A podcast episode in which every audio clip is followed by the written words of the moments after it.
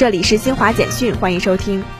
香港特区行政长官林郑月娥十七号表示，香港疫情越趋严峻，但应对疫情需坚持理念，沉着应战，保持信心。香港信心的来源是国家对香港的坚实支持和特区政府抗疫严防严控的策略。